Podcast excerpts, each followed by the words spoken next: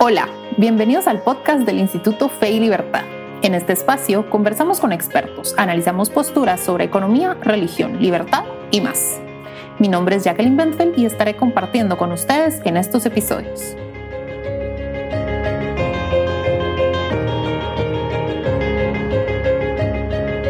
Bienvenidos a un nuevo episodio del podcast del Instituto Fe y Libertad. En esta ocasión me encuentro con Carmen Camey, Carmen es la directora de desarrollo en la Universidad del Istmo de Guatemala. Ella es periodista, es filósofa por la Universidad de Navarra y tiene una maestría en estudios avanzados en filosofía por la Universidad Complutense de Madrid. También es profesora de Historia del Pensamiento, Antropología y Ética de la Comunicación. Es columnista en el diario República y colaboradora regular de las revistas de prensa. Además, es miembro del Instituto Fe y Libertad, y actualmente realiza un doctorado en filosofía en la Universidad de Navarra. Estudia y escribe sobre filosofía de la historia, filosofía política y pensamiento judío. Bienvenida, Carmen. Hola, Jackie, muchas gracias. Gracias a ustedes por, por invitarme y por, por tenerme aquí. Gracias a ti por aceptar nuestra invitación. Nos alegra mucho poder conversar contigo y es que eh, pues el tema de hoy es, es muy interesante. Hoy vamos a hablar un poquito sobre quién fue eh, Hannah Arendt, una especie de, introducción. Entonces, pues si quieres empezamos. Ok, pues bueno, primero que nada, la verdad es que eh, Hannah Arendt para mí es, un, es, una autora apasionante porque me parece que es una autora muy actual, ¿verdad? Eh, también creo que está muy de moda y, y, hay mucha gente que le está leyendo, yo me alegro muchísimo por eso. Y sé que hay otras personas que pues han escuchado acerca de ella, pero no se han atrevido a entrar en, sus obras porque eh, pues a veces puede parecer un poco densa o, un poco, no sé, eh, elevada, ¿verdad? Alejada de la realidad. Y lo que yo quisiera transmitir es justamente lo contrario, ¿verdad?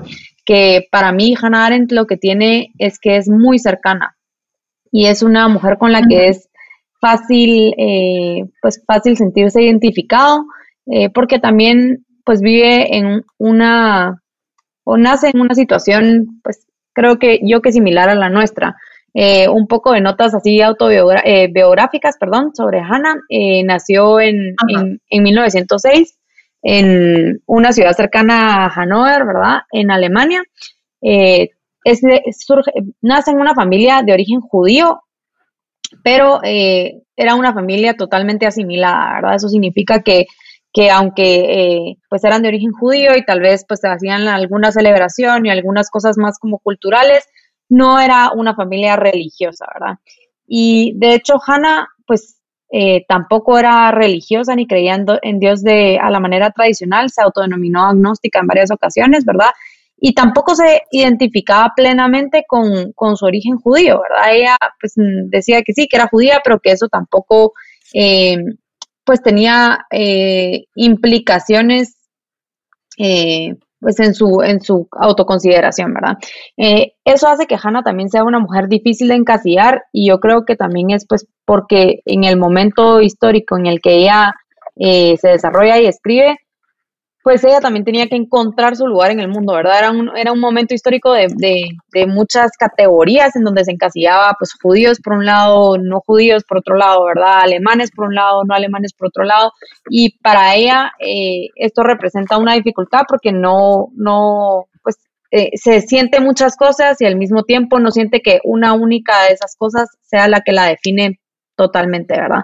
Entonces, pues ella dice que tiene origen judío, pero a la vez se siente alemana, ¿verdad? Pero luego pierde su nacionalidad alemana, em, pierde su nacionalidad alemana cuando empiezan eh, pues todos los, los eh, relajos políticos eh, de, previos a la Segunda Guerra Mundial y durante mucho tiempo es apátrida hasta que en 1951 me parece obtiene la nacionalidad estadounidense, pero eso es pues muchísimos, muchísimos años después, ¿verdad? Em, respecto a su educación y, un poco más desde el punto de vista académico, Hannah estudia, em, estudia en Maurgo, en donde conoce a Heidegger, de hecho, que es una de sus relaciones más, más conocidas, ¿verdad? Eh, y finalmente se doctora en Heidelberg, o sea, no termina sus estudios en Maurgo, sino que se doctora en Heidelberg. Eh, eh, con una tesis sobre el concepto de amor en San Agustín que la dirige Carl Jaspers. Y para mí también esta es otra de las cosas más interesantes de Hannah Arendt y quizá una de las cosas que me llevó a estudiarla, que es las relaciones que ella va desarrollando a lo largo de su vida. ¿verdad? Hemos mencionado ya dos grandes, eh, que son Heidegger y Jaspers, pero no tenía relaciones solo con ellos, sino que también, por ejemplo, era amiga de, era muy amiga de Gershom Scholem, luego tienen un, pequeño, eh, pues una pequeña pelea con todo el tema de Eichmann en Jerusalén y se distancian un poco, pero ella siempre lo, lo consideró muy amigo suyo, eh, pues otros amigos como Benjamin, ¿verdad? Walter Benjamin, que tal vez no era tan cercano, pero con el que también se carga, carteaba y con el que también pues discutía y hablaba de, filosofía. Eh, y esta es una de las características eh, de Arendt y es que era pues muy amiguera, podríamos decir, ¿verdad? Tenía muchos amigos y, buenos amigos y eran amistades eh, intelectuales, ¿verdad? Eran amistades en donde pues sus cartas, si uno lee la correspondencia entre Arendt y Scholem, hay una un, libro que, que recopila su correspondencia que se llama Tradición Política, pues en realidad las cartas no son de cómo están y cómo está tu esposa y cómo estás tú, ¿verdad? Pero luego también son de muchísimas otras cosas que, que, que, pues son muy interesantes y que tienen un contenido analítico y filosófico y de pensamiento que, que pues que es, es, es muy interesante. Y creo yo que esto es, es es por, eh, porque Arendt era una mujer que no dejaba de pensar nunca. Entonces, eh, su, de hecho, lo que, pues, lo que me llevó a mí a, interesarme por ella fue esa, ese, esa confianza en el pensamiento, ¿verdad? Eh, esa confianza en las capacidades humanas y en que solo a través de, ser más humanos, de pensar más, de utilizar más nuestra, nuestras capacidades, eh, vamos a poder construir una mejor sociedad. Y bueno, pues yo creo que esto es, un poco eh, un repaso acerca de, pues de su vida. Luego se muere en Nueva York en 1975 y después de que se muda a, Estados Unidos, pues, eh, que tiene que salir huyendo un poco de Alemania y de, y de Europa por, eh, por la persecución de los nazis, pues llega a Estados Unidos y ahí desarrolla una fuerte, importante actividad intelectual en distintas universidades, en donde enseña filosofía política, en donde enseña teoría política, em, y luego muere ahí en Nueva York en, en eso, en 1975. Quisiera detenerme eh, un poquito en pues el aspecto intelectual de su vida que tú, tú decís que tenía tanta importancia para ella. ¿Qué nos puedes contar? Eh, pues tenía muchos amigos eh, académicos, pero ella eh, sobre, sobre su escritura, sus obras, ¿qué, nos puedes contar de eso? Pues yo creo que, que Hannah también es una mujer que tiene un claro interés por la organización humana, ¿verdad? Por la, por la sociedad, por la política, y esto se, se, pues, se ve en todas sus obras, ¿verdad? Em, pero quizá, eh, como yo lo resumiría, y esto también es una, pues, una, conclusión propia, es que Arendt eh, escribe en un momento en donde se había perdido toda la confianza en, el pensamiento, ¿verdad? En donde después de, pues después de las, de las dos grandes guerras del siglo pasado, eh, muchos de los, de los males se le achacan al pensamiento a la racionalidad, a la ciencia, ¿verdad? A, a, los hombres y entonces, y yo creo que todavía nosotros eh, tenemos un poco de, de, nos queda todavía un poco de ese tono un poco pesimista con el hombre, ¿verdad? Ahorita con todo lo del virus lo hemos escuchado y es que el hombre es el virus y es que nosotros somos los culpables de todos los males que ocurren en el mundo. Y eso también es la, la, el ambiente intelectual del momento en el que Hannah escribe.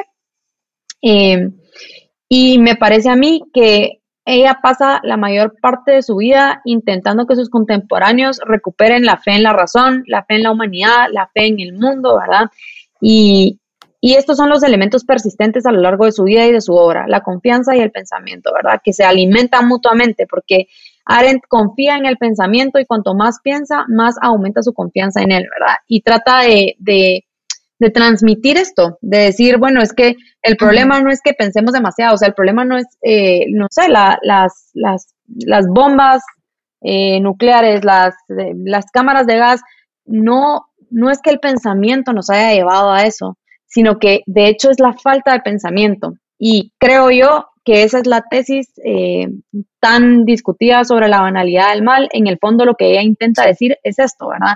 Em, que el problema no es nuestra humanidad, el problema no, no es que seamos hombres, el problema es que a veces somos muy poco hombres y dejamos de pensar y somos irreflexivos, ¿verdad? Y hacemos las cosas solo porque nos dan órdenes o porque em, pues así se han hecho siempre y esta falta de pensamiento es la que puede ser muy peligrosa y la que puede eh, pues provocar eh, cosas horribles, ¿verdad? Como lo ocurrido durante el Holocausto en la Segunda Guerra Mundial o incluso pues las bombas, pero no es una, no es el exceso del pensamiento lo que provoca los males, sino que es la falta de él. Y, y luego, pues, este, esta para mí es, es la, la, tesis más valiosa de Arendt, ¿verdad? Y lo que ella eh, intenta decir a lo largo de todas sus obras em, de distintas maneras y en distintos temas, pero básicamente es esto, ¿verdad? Es, tenemos que recuperar la fe en la razón, la fe en la humanidad y la fe en el mundo. Por supuesto. Bueno, y en ese sentido, ¿cuáles dirías tú que son em, sus obras principales? ¿Por dónde empieza uno a conocer eh, los escritos de Hannah Arendt? Uf, pues, em, pues, perdón, ay, perdonen, eh, podríamos decir que sus, sus obras, si hablamos de sus obras principales, seguramente va a salir eh, los orígenes del, del, totalitarismo, va a salir la condición humana, va a salir eh, el Eichmann en Jerusalén, ¿verdad? Que son quizás las más conocidas y las más propiamente mm, académicas. pero si la pregunta es por dónde empezamos a conocer a Arendt, yo recomendaría empezar por eh, algunos de los libros que son recopilaciones de, distintos artículos que ella ha escrito. Hay, hay varios, ¿verdad? Eh, hay uno que se llama Responsabilidad y Juicio, pues que habla de, artículos que, que, profundizan en esos dos conceptos, en el concepto de la responsabilidad y en el concepto del juicio. Eh, otro libro llamado ¿Qué es la política? que pues reúne diferentes artículos de Arendt acerca de, pues, de política, ¿verdad? Eh, Hombres en tiempos de oscuridad es un libro de artículos eh, que ella escribe eh, dedicados a diferentes grandes hombres o mujeres de su época, ¿verdad? O, que ella admiraba, ¿verdad? Dentro de ellos está Rosa Luxemburg, está Roncalli, ¿verdad? El Papa, está Carl Jaspers, está Walter Benjamin, ¿verdad?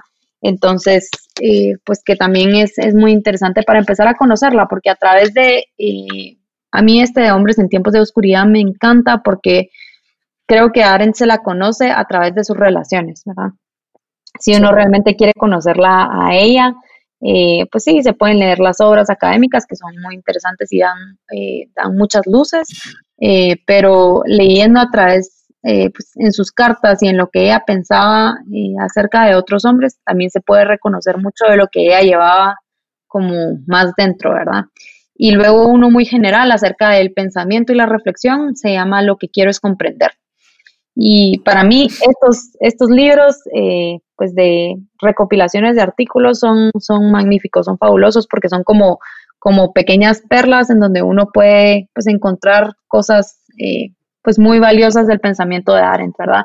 Entonces, quizá para empezar eso sea lo más, lo más recomendable, aunque he de decir que las obras, incluso las más académicas de Arendt, no son tan densas, ¿verdad? O sea, son relativamente accesibles y, también son muy buenas. Entonces, una vez uno ya haya tenido un primer contacto, pues ya puede pasar a, su obra pues más antropológica, que es la condición humana, a Eichmann en Jerusalén, si les interesa pues la, la cuestión de la moralidad y del juicio, o los orígenes del totalitarismo, pues para, para entender qué pensaba ella acerca de los dos grandes totalitarismos del siglo XX, ¿verdad?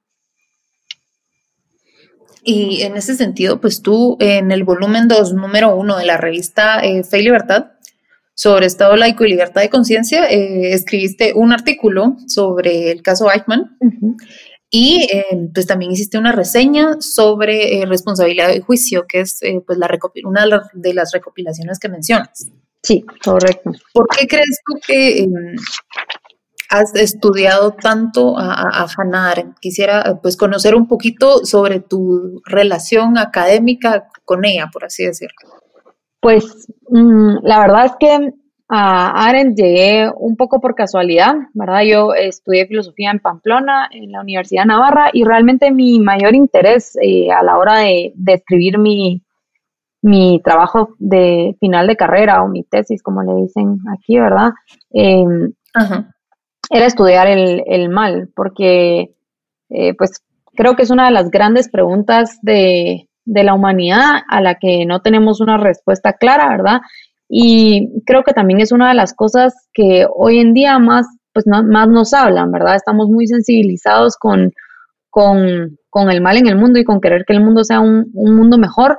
Y, y para mí el, el, eso pues siempre plantea muchas preguntas, ¿verdad? Entonces, pues la pregunta por el mal, eh, ¿por qué existe el mal en el mundo? Porque algunas personas pues hacen cosas malas, ¿por qué eh, los inocentes sufren, ¿verdad? ¿Por qué Dios lo permite incluso?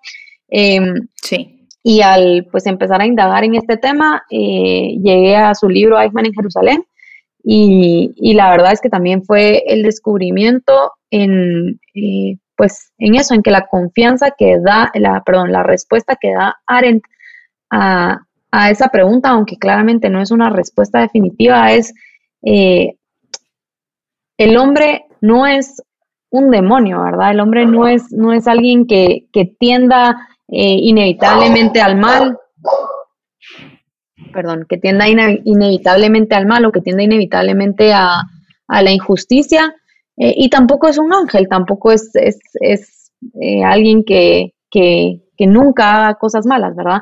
Em, sino que el hombre pues es, es, ambivalente y además el hombre lo que tiene es que tiene unas herramientas que a veces las puede utilizar para bien y otras veces pues puede ser que no las utilice también, ¿verdad? Eh, pero no, no, pues no debemos tender a, o querer dejar de pensar para evitar el mal, sino que solo a través de la reflexión y a través del pensamiento vamos a poder construir un mundo mejor. Y para mí esa fue una respuesta que, aunque no es definitiva, ¿verdad? No nos está diciendo por qué existe el mal en el mundo, sí es una respuesta que me permite, que me permite, pues, seguir, eh, que me da esperanza y me permite seguir avanzando y tratando de construir, de construir un mundo mejor. Sí, eh, por supuesto. Eso, eso sobre todo fue lo que más me, pues me interesó acerca de ella, ¿verdad? Y, y en el libro, eh, en el libro este de responsabilidad y juicio, que es el sobre el que hice una, una reseña, pues ella eh, discute eh, esta cuestión acerca de la responsabilidad y también el, sobre el concepto del juicio, pero eh, siempre lo que a lo que eh, Hannah Arendt deja espacio es por un lado el pensamiento y luego por otro lado la libertad, que para mí es, es importantísimo, ¿verdad? porque al final de cuentas, si pensamos que ya sea que pensemos que el hombre es, es, un demonio y está siempre tendiendo al mal, o que pensemos lo contrario, que el hombre es un, es un ángel y que eh, todo lo que hace mm, pues nunca va a poder ser realmente malo, eh, lo que estamos haciendo es quitarle espacio a la libertad, ¿verdad? Y, y Arendt lo que nos dice es no, no podemos olvidar este elemento que es lo de las cosas más, pues, más profundamente humanas, ¿verdad? Que va unido al pensamiento, porque mientras más pensamos, más libres somos. Eh, que es la libertad. Entonces, pues, pues esa es, esa es respuesta, ¿verdad? Que no hay, ni hay víctimas colectivas, ni hay eh, pues perpetradores colectivos, ¿verdad? O sea, ni podemos decir todos los, los alemanes esto, ni todos los judíos esto, sino que tenemos que pensar en la responsabilidad individual, eh, en la responsabilidad y en la libertad individual que cada uno de nosotros tenemos. Por supuesto. Y bueno, y como eh, seguramente recordarás en el episodio 8 del podcast, platicamos sobre em, pues tu artículo y, el caso Eichmann, la cobertura de, de, Hannah Arendt del caso. Y recuerdo que comentamos que, em, pues esa publicación le generó bastante controversia a ella. Sí, totalmente. De hecho, yo creo que perdió, a varios de sus, de sus buenos amigos después de esa publicación. Eh, pero, pero bueno, Aren tenía una personalidad eh, podríamos decir, muy testaruda, ¿verdad? No, no era una, era una, una mujer con, con carácter fuerte, eh, entonces, pues eso, eso también se nota, ¿verdad? En su, en su resistencia, después de que publica en Jerusalén, pues desde muchas asociaciones judías y muchas personas, incluso amigos suyos, le piden que retire lo que ha dicho y lo que ha escrito. Eh, pero pues no, ella tiene mucha fuerza y además tiene muchísima honestidad intelectual, creo yo, que es una de las virtudes que hoy en día los académicos eh, pues quizás nos hace falta aprender, ¿verdad? Y es, es, es esa, esa honestidad según, pues por la que ella eh, no le importaba incluso perder amigos muy cercanos, ¿verdad? pues por decir lo que ella, lo que ella realmente pensaba. Eh, Eichmann en Jerusalén es un libro que ella escribe, pues, pues como lo dice su nombre, ¿verdad? Eh, a partir del juicio de Eichmann, de Adolf Eichmann en Jerusalén. Eh, Eichmann es un teniente coronel de las SS nazis, ¿verdad? Y él fue responsable del transporte de los judíos a los campos de concentración. Entonces, después de la guerra, huye, eh, pues es capturado por el ejército de Estados Unidos, pero logra huir y se establece como un nombre falso en Alemania. Y luego, en 1961, me parece, es capturado por, la policía mm, secreta israelí y es llevado a Jerusalén para ser juzgado. Eh, y mm, cuando Aren se entera de esto, ¿verdad? Ella quiere ir porque quiere eh, pues ir a escucharlo, como a enfrentarse cara a cara y a, preguntarse por qué, cómo fue posible que esto pasara, ¿verdad? Entonces, pues esa misma pregunta que nosotros nos hacemos, ella se la hizo ¿Cómo, cómo, cómo fue posible que esto ocurriera? Y, le pide a The New Yorker, a la revista, ¿verdad?, que la mande como, pues, como periodista. Ellos la mandan y ella escribe una serie de, perdón, una serie de artículos en los que, en los que va contando pues, cuál es su experiencia y cuál es, es, es su, pues lo que ella, lo que ella piensa y reflexiona acerca de lo que está viendo en el juicio. Entonces, bueno, pues eso es, eso es básicamente lo que dice el libro. Y la tesis sobre la banalidad del mal, eh, pues cuando ella llega al juicio y se encuentra con, con Eichmann, eh, pues lo que le parece es que es un hombre tremendamente normal, ¿verdad? Eh, ella esperaba, pues, encontrarse con un sádico, con un ideólogo, con un, no sé, con una persona que por ideología hubiera cometió los, pues, los actos que cometió y cuando llega, pues dice, es que es un payaso, ¿verdad? O sea, eh, utiliza esa palabra y le da hasta como risa el, nivel como de, patetismo, ¿verdad? Que, que transmite Eichmann. Eh, además, el pobre Eichmann está, bueno, pobre, ¿verdad? Pero está resfriado en el momento del juicio, entonces la, eh, hasta lo describe así, ¿verdad? Que, que, casi que estaba teniendo que sonarse, se le caían los mocos, bueno, terrible, ¿verdad? Y, y cuando ella llega, de lo que se da cuenta es que es un hombre, no es nada más que un hombre, ¿verdad? No es un monstruo, no es un, no es un demonio, no es un sádico, no es un enfermo, no es un psicópata, es un hombre normal y corriente, ¿verdad? Común y corriente. Y pues, ¿cómo puede ser que un hombre común y corriente cometa eh, actos tan atroces? Eh, y a lo que, pues a la conclusión que ella llega, y también pues eh, eh, eh, por las respuestas que él da a lo largo del juicio, ¿verdad? Él constantemente le preguntan, bueno, ¿y por qué hizo esto? ¿Y por qué hizo esto otro?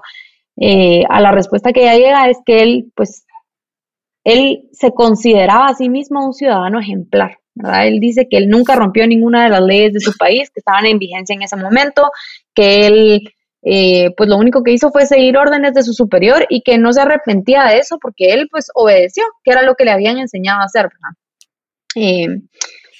Y, esto, pues para Arendt es, esclarecedor porque le hace darse cuenta que, el problema no era que, el, que Eichmann tuviera, pues eso, que hubiera, le hubiera dado muchísimo pensamiento a las ideas racistas eh, de Hitler ni, nada por el estilo, sino que de hecho lo que lo había llevado a, hacer lo que hizo, ¿verdad? O a, así, a hacer lo que hizo, era precisamente la falta de pensamiento, ¿verdad? La irreflexión. Y por eso es que ella utiliza esa palabra de la, eh, o esa expresión que es la banalidad del mal, ¿verdad? Em, porque ella dice que el mal no es, no es nunca radical, ¿verdad? Sino que solo es extremo y carece de profundidad porque solo el pensamiento le da profundidad a las cosas, ¿verdad? Entonces no hay una dimensión demoníaca en el mal, eh, o al menos en ese tipo de mal, ¿verdad? Sino que es un mal que es superficial y que puede crecer desmesuradamente y reducir todo el mundo a escombros porque se extiende como un hongo sobre la superficie. ¿sí? Esa es la, también la, esa expresión ella la usa, un hongo sobre la superficie que puede, es capaz de podrir absolutamente todo, ¿verdad? Pero, pero no porque sea un mal profundo, un mal pensado, o un mal que surja de la reflexión, sino precisamente porque es un mal que surge de la irreflexión, ¿verdad? Em, y de esa incapacidad para percibir la maldad en sus actos que otros incluso consideran el máximo referente de la crueldad, ¿verdad? Pero Eichmann no lo veía así, él es que ni siquiera no, no se arrepentía porque ni siquiera se daba cuenta de que lo que él hubiera hecho estuvo, eh, haya estado mal, ¿verdad? Em, y, y, eso es lo que Arendt intenta transmitir con esta, con esta expresión de la banalidad del mal, que desde mi punto de vista no minimiza la crueldad de sus actos, ¿verdad? Ni explica la totalidad del mal en el mundo, pero eh, sí eh, explica que muchas veces se cometen males en el mundo, ¿verdad? Y los hombres somos capaces de hacer cosas horribles eh, porque no, no, no pensamos, no reflexionamos, ¿verdad? Y aquí lo ata también pues con, la cuestión de la, de la, responsabilidad en los, en los actos morales, ¿verdad? Porque ella dice que, que aunque eso no, pues no minimiza tampoco la, la, culpa, ¿verdad? Porque uno tiene que ser responsable de sus actos, pero que realmente para Eichmann ni siquiera era una cuestión moral porque él no había llegado a ese nivel de pensamiento, ni siquiera se planteaba por la, la moralidad de sus actos, ¿verdad? Eh, y lo que ella dice es, es, es que no podemos llegar a ese punto, no podemos ir por la vida haciendo las cosas sin pensar en ellas, sin haber reflexionado, sin plantearnos eh, la pregunta por la moralidad de nuestros actos, sino que tenemos que, vivir pues eh, con, con, pensando, ¿verdad? Reflexionando, profundizando, porque eso es lo que realmente nos puede proteger de que vuelva a ocurrir algo más como el holocausto, ¿verdad? ¿Cómo fue que casi pues un país completo y miles de personas inocentes, eh, normales, que el día antes tal vez habían estado eh, saludando a su amigo judío en la tienda, de repente de un día para otro lo estaban acusando y llamando a la policía para que se los llevara. Y Aren dice que eso solo es posible no porque se, no sé, no es, no es porque haya sido una psicosis colectiva o una eh, hipnosis ni nada así, sino que es porque esa gente no tuvo la capacidad reflexiva para ver cuando había una contradicción entre lo que les estaban pidiendo que hicieran y unas convicciones morales fuertes, porque no tenían unas convicciones morales fuertes. Lo único que tenían era una eh, concepción de, la moralidad eh, pues muy deontológica, ¿verdad? Seguir las reglas, hacer lo que me digan. Y por supuesto. Esto es, sí.